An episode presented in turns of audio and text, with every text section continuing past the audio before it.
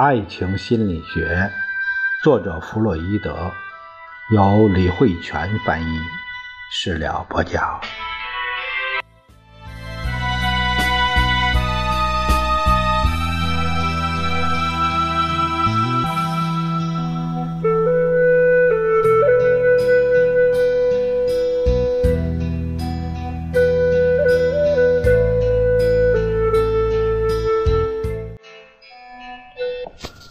我们这一节看一下第一部分第三章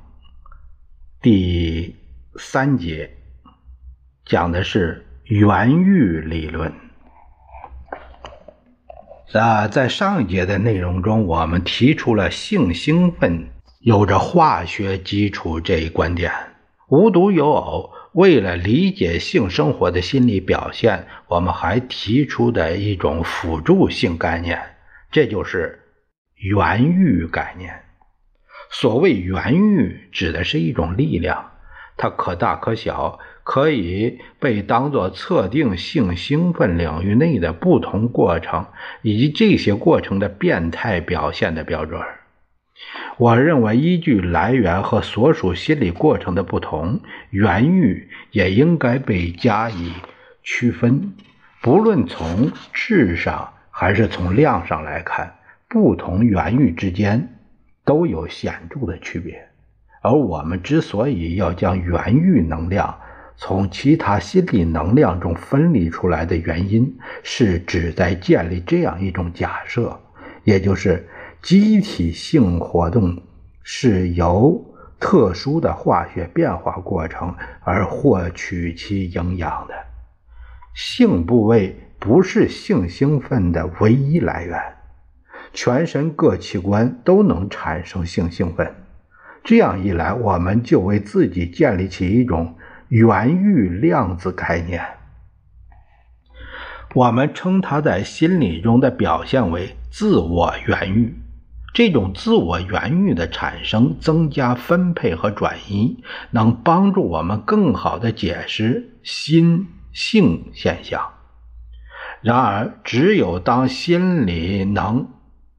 心理能投注于性对象上面，化为对象原欲时，我们才能通过精神分析法来对自我原欲的情形做出最后的解释。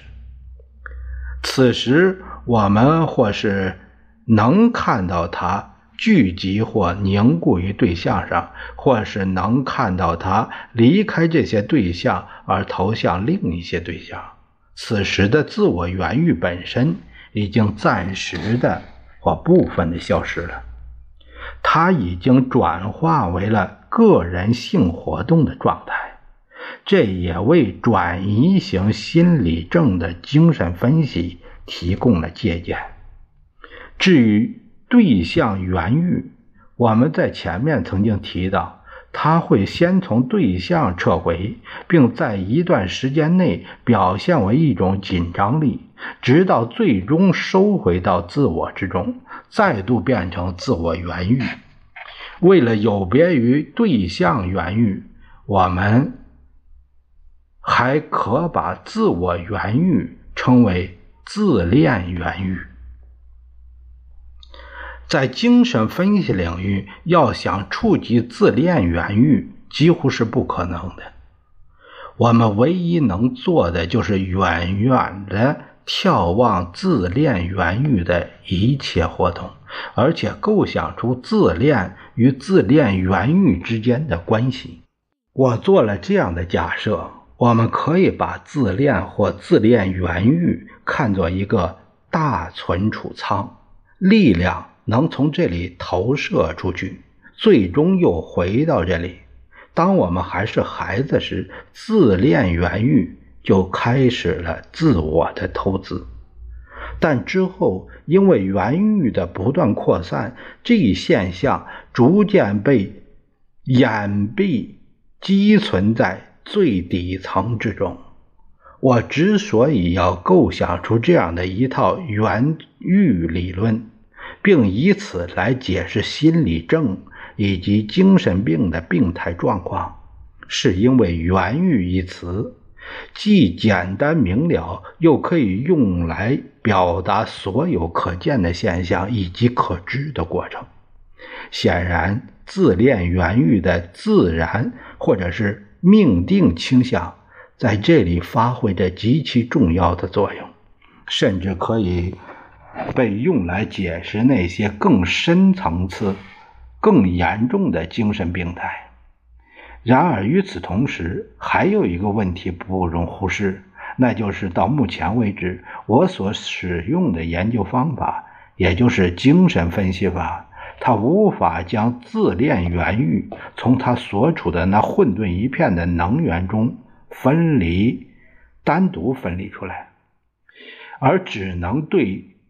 为对象原欲的变形提供一些比较确切的资料。所以，我现在所提出来的原欲理论还得不到现实依据的支撑，而只能依靠推想。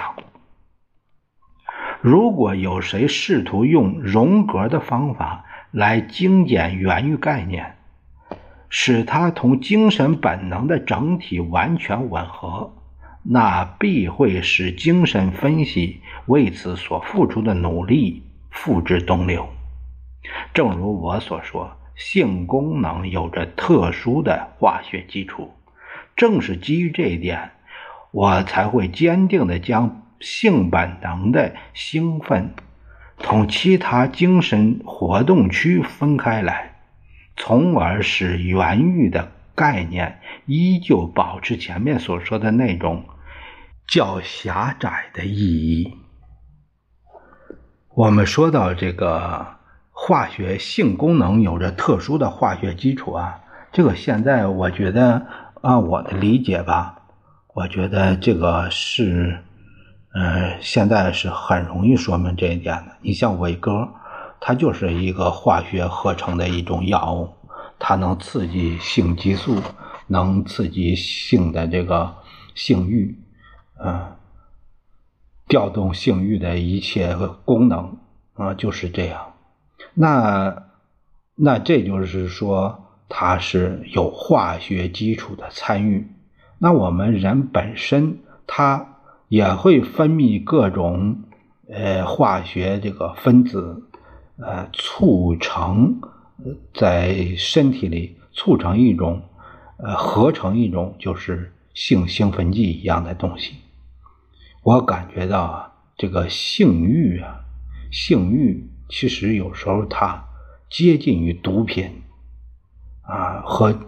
和毒品那个症状也非常相似。呃，性欲如果非常旺盛，他有时候本人呃又就有时候非常难以控制，呃，自我难以控制。所以这样的就是，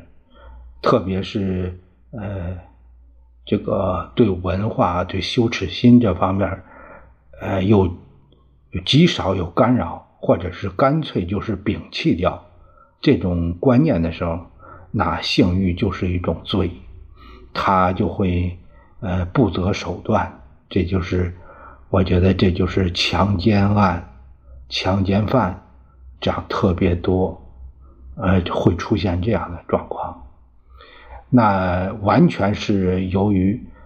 当时那个状态所控制他，他不能自已。他过了这个性欲得到释放以后，他就成了正常人，和正常人没什么两样。但是性欲一上来，呃，那个那个冲动，呃，那个不顾一切的劲儿，就会表现出来。就是一个，我是这样理解的，不知道，呃，听到的朋友们是怎么一个看法？呃，再一个就是还有一点，现在就是对于强奸犯这个事儿，我们国家是非常严厉，甚至枪毙，但是有的国家对他是从根上来治理，怎么呢？直接让它阳痿，用化学阉割的方法直接让它阳阳痿掉，那就是说，他从原欲上，我我暂时用引用“原欲”这个词吧，呃，从原欲上把它根除掉，那他就再也不会犯这个罪了。他根本没有这种欲望，也就是性欲，根本不再有这个欲望，除非是